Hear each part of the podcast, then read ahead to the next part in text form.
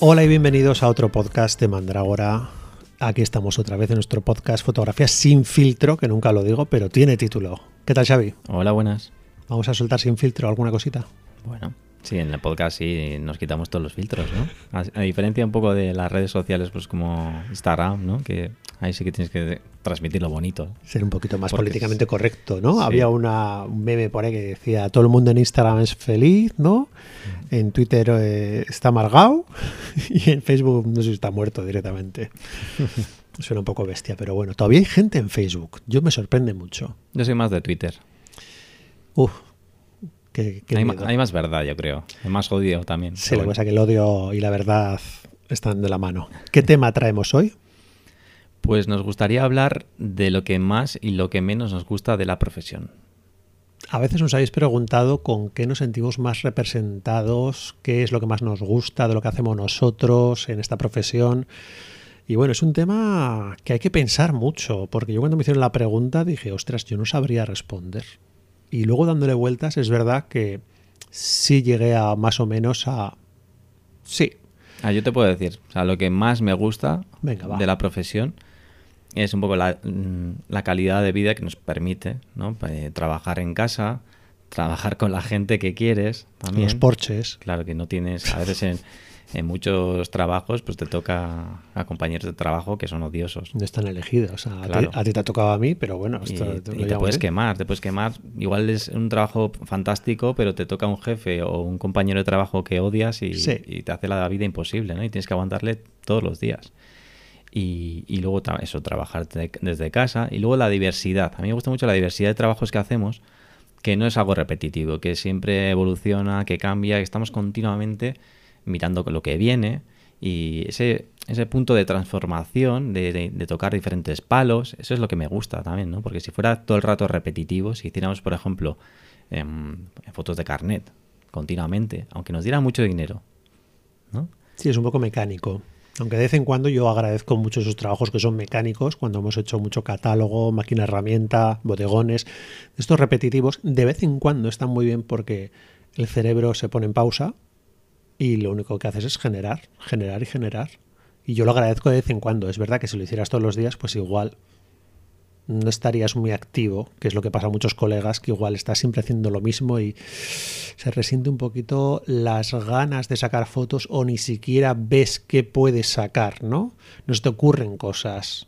Por eso que antes me preguntaba si a ti qué tipo de fotografía de las que hacemos te gusta más. Entonces, de cada una yo creo que me gusta algo muy diferente, ¿no? Pues de las bodas me gusta mucho el punto de adrenalina que hay a la hora de, de hacer el reportaje, que es bueno y malo, porque a veces te, claro, es un punto de tensión que, que es malo, ¿no? Pero, pero al mismo tiempo es como el deporte, ¿no? Que estás ahí a, como a intentar superarte, a sacar una buena foto, ¿no? Para los novios. Y luego también me encanta de las bodas, pues el que es muy agradecido, ¿no? Que sacas las fotos y luego te vienen los novios eh, diciendo, pues, con unas palabras, vamos, que, que te levantan el ánimo, ¿no? Te, te mejoran la mañana, te, dicen, oye, pues que estamos encantadísimos con las fotos, que todo el mundo lo está diciendo. Incluso en redes sociales también, pues tienen una respuesta muy, muy potente. Y a nivel gastronómico, pues me gusta, pues ir a los restaurantes, hablar con los chefs, eh, la calidad de vida que te permite, ¿no? Que, que es entre semana y que es muy cómodo. Y Para el fin de semana dejamos las bodas, así ya tenemos la agenda completa y no, y no- no descansamos ningún Y día. luego también decías, pues los, la repetición que a veces también gusta, porque es un trabajo fácil y es un dinero mucho más, entre Bueno, es comillas, fácil, fácil. porque lo tenemos ya muy pillado el punto. Sí. Tenemos muy pillado el punto y vamos a los sitios como muy con las cosas muy mascaditas. Que es ¿Y a ti? cosa- ¿A ti qué te gusta más? Pues a mí de lo que más me siento representado suele ser los retratos igual, que es una cosa que no fomentamos por las redes sociales. Mucha gente nos dice, ¿pero hacéis retrato corporativo? Sí, hacemos mucho retrato corporativo. ¿Qué es lo que nos ocurre con las redes sociales? Que están orientadas sobre todo a gastronomía y de vez en cuando sí sacamos fotografías que sacamos a los chefs, pero sacamos mucho más para diferentes clientes, dentistas, inmobiliarias, industria, directivos de empresas pero no tenemos una red social en la que enseñar ese tipo de trabajos. Es verdad que me gusta más un retrato un poquito más íntimo. Yo tuve una época que estuve trabajando para varias revistas en Madrid y para discográficas y ahí sí sacaba un tipo de retratos un poquito más pensado. Igual estaba toda una mañana entera con un artista o con un escritor y al final acaba sacando unos retratos muy interesantes. Eh, cosa que ahora igual echo en falta esa parte creativa porque nos limitamos a los retratos corporativos, que te tienes que limitar a sacar fotos a alguien de manera correcta que se vea bien. Eh, por contrapartida, la parte que no me gusta suele ser la tensión que suele haber, que puede pasar un poco con las bodas, que cuando sacas un trabajo de retrato sobre todo, porque con los objetos no suele haber tanto problema, pero con el retrato, como retratista, el miedo que tienes es de que la persona no se vea bien, no se reconozca. Y hay como un punto ahí antes de entregar que dices, le gustará, no le gustará, te asaltan todas las dudas. Aunque tú le veas bien a esa persona, siempre tienes la duda de, ¿se verá bien o no se verá bien? Además que últimamente, como todos saben que podemos retocar con Photoshop, siempre te dicen, oye, pues ya me retocarás algo. Y no sabes el punto de retoque que quieres meterle, ¿no? Se lo decimos de broma. Claro, yo te hago Photoshop, pero ¿hasta qué punto, no? Pero es que el Photoshop no es, pienso, lo más importante de esas fotos. Yo creo que tú lo vives mucho conmigo, que, lo hemos visto con otros colegas que nos han dicho que no se ven como muy capaces de eso, de, que te presenten a alguien y en cinco minutos has tenido que sacar eh, un retrato estupendo. Es muy jodido porque no le conoces a esa persona, porque no conoces sus códigos, porque tienes que llegarle, sacarle una sonrisa que sea natural cuando le has plantado un flash encima de que, tiene un difusor de un metro sesenta y cinco, está absolutamente intimidado y aun y todo le tienes que sacar un poquito y que se sienta representado tal como es.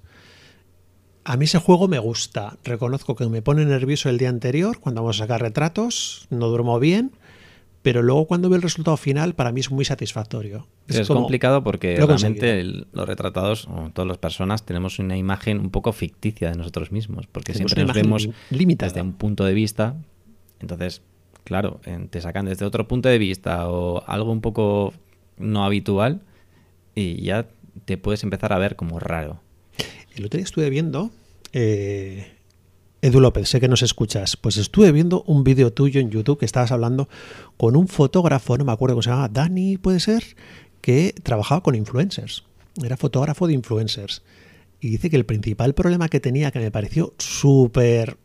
Vamos, es que me siento súper representado porque la gente se ve muy raro. Lo que acabas de decir tú ahora, te puedo decir el caso de mi sobrina, gente de joven de veintipicos años, están acostumbrados a verse con el angular del iPhone y verse ellos mismos y sacarse las fotos ellos mismos. ¿Qué ocurre cuando llega un fotógrafo profesional? Que lo primero que hacemos es plantar un teleobjetivo. Al plantar un teleobjetivo pasar de lo que se están viendo ellos, que puede ser un 24, un 30 milímetros como mucho, a un 85 milímetros, lo que le estás haciendo es aplastar mucho la perspectiva. Y este fotógrafo decía que algunas influencers les decían, es que me veo mucho más gorda. Hmm.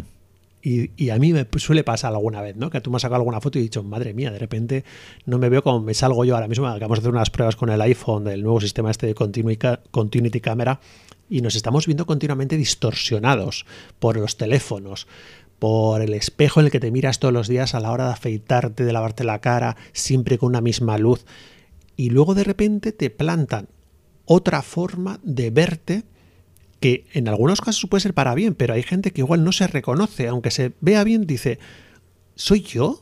Claro, es que una cosa además es también eso, el angular, y luego es la actitud, porque normalmente cuando te sacas una foto orientada a Instagram, tienes como una actitud de a veces caricatura, broma, tal, como el selfie, pero en cambio cuando sacas, te tienen que sacar para un tema profesional, ya tienes que tener una actitud como más seria, más contenida, ¿no? Y luego la iluminación es muy importante, que muchas veces nos toca trabajar en sitios muy pequeñitos que son, vamos, la antítesis de, un estudio de fotografía, y tú has solido ver las, las, que hemos montado pardas en algunos sitios sin tiro, sin nada, que al final hemos tenido que acabar prescindiendo incluso del fondo que llevábamos porque es que salían unas sombras que eran inevitables, porque el flash está a, a medio metro del sujeto. Y aún y todo salen bien las cosas, ¿no? La gente se sorprende de, de lo que estás haciendo en el momento, que no se imaginan cuál va a ser el resultado final y esa parte de sorprenderles de este es el resultado final, a mí me gusta mucho, porque no se lo esperan. ¿Y qué es lo que más odias? no sabría decirte. Lo que más odio. Pues igual el poco tiempo que se te queda, sobre todo en las épocas de verano. Eh, trabajamos entre semana en todo esto de empresas, gastronomía, redes sociales, que nos ahogamos. Que llegamos a un momento que nos ahogamos. Pero son momentos puntuales del año en los que tampoco puedes delegar a otra persona que haga cosas porque es de una forma muy puntual. Eh, yo creo que sería eso.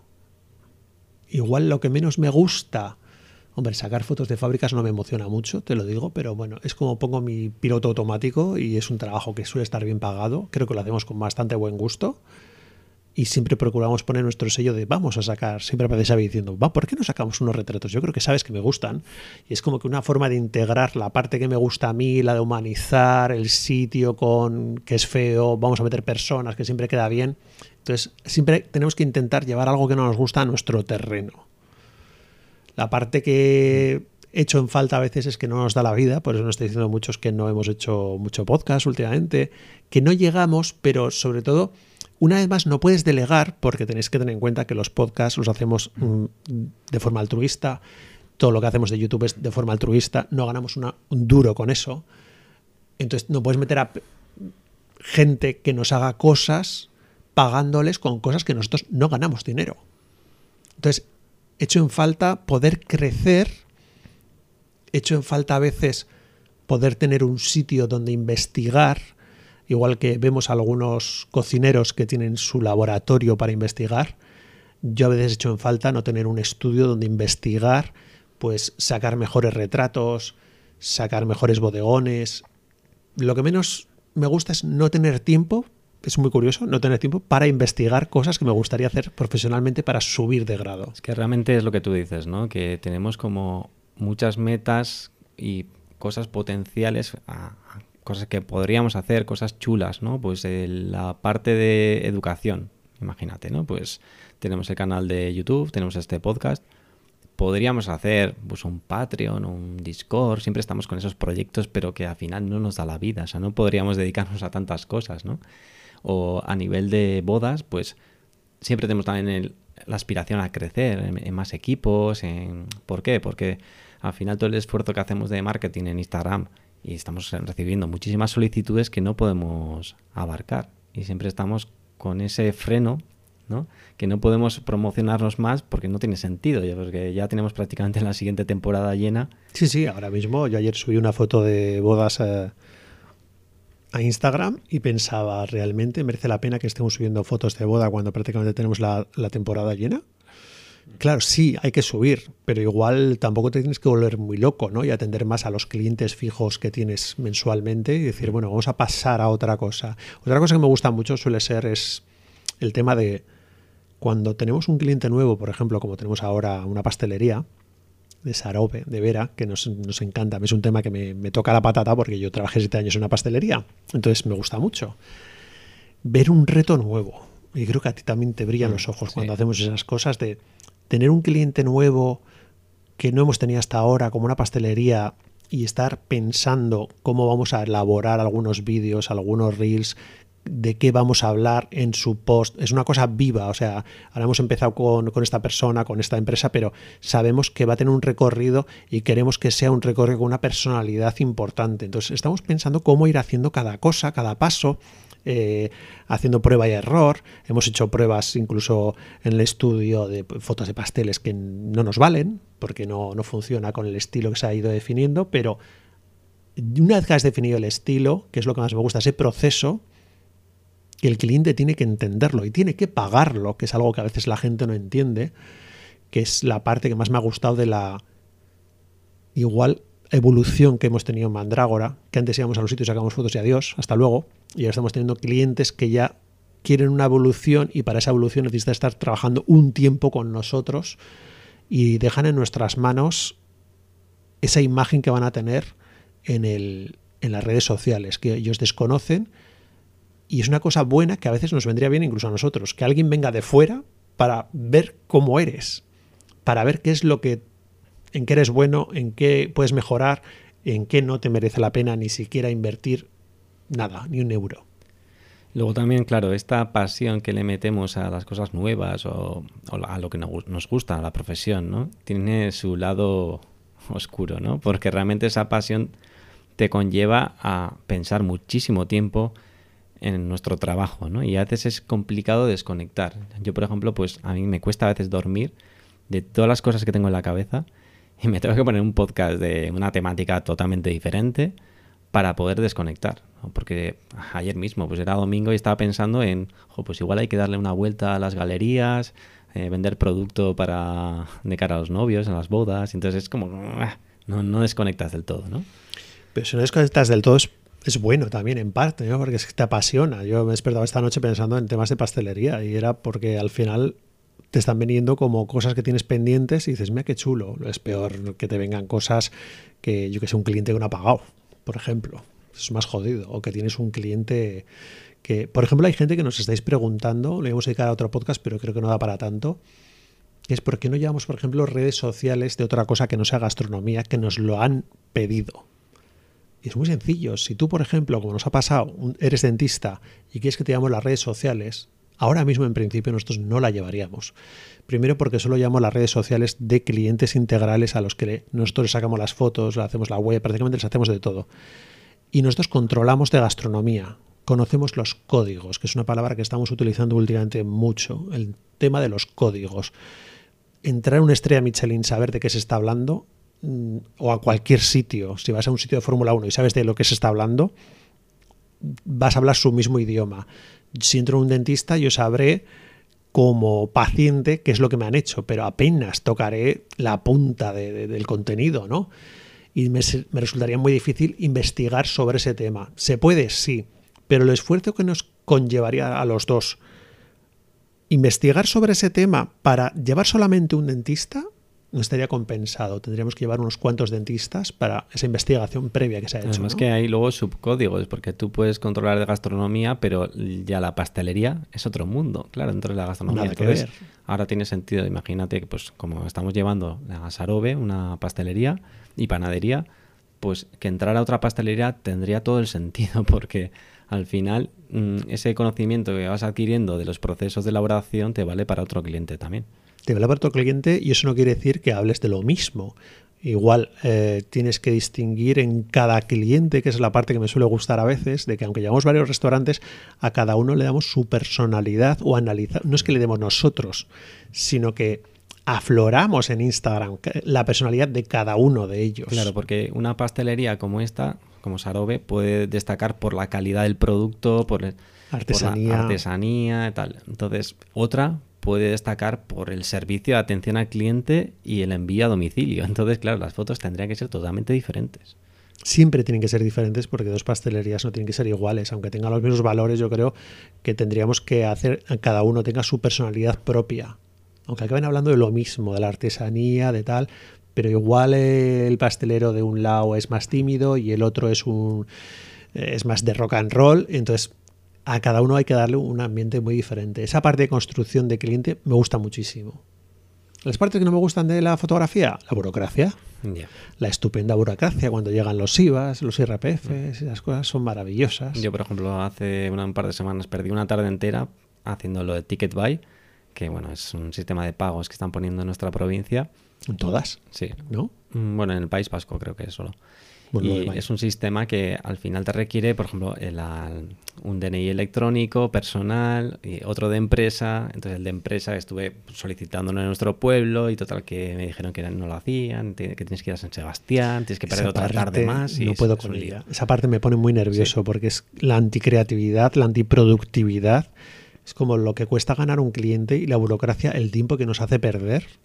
Todos los temas relacionados con Hacienda, con impuestos, con marearnos, o sea, marearnos. Al final, en vez de a los autónomos ponernoslo fácil, es que nos revientan toda la experiencia. Y por eso que a veces me hace gracia cuando mis amigos así me preguntan, oye, pero si ahora si no estás sacando fotos, ¿qué haces? ¿No? En esta época igual que piensan, oye, este se dedica sobre todo a bodas, ¿y ahora qué está haciendo? ¿no? Realmente el 90% del tiempo estamos haciendo o retocando o haciendo facturas, presupuestos, este tipo de temas burocráticos, IVAs y otras historias, ¿no?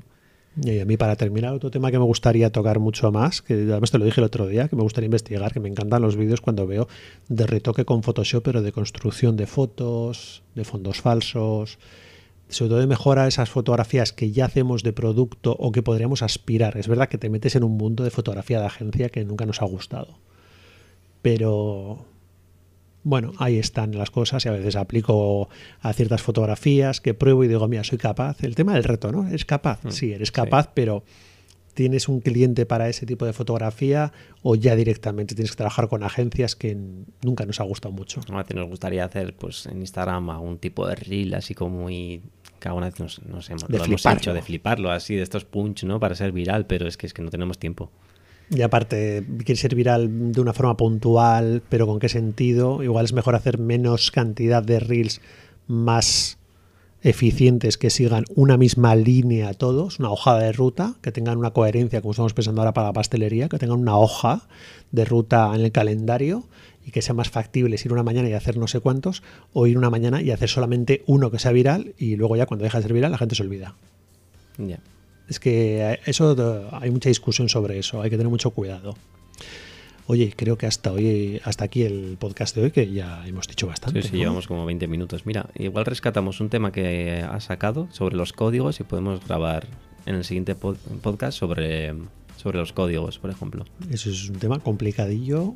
Los códigos no son solo en empresas, sino en bodas también. No, no, en la vida. Ahí podemos hablar de todo, de gatos, de perfumes y de todo. Lo dejamos para el siguiente podcast. Venga, chicos, chicas. Hasta la próxima. Hasta el siguiente. Chao.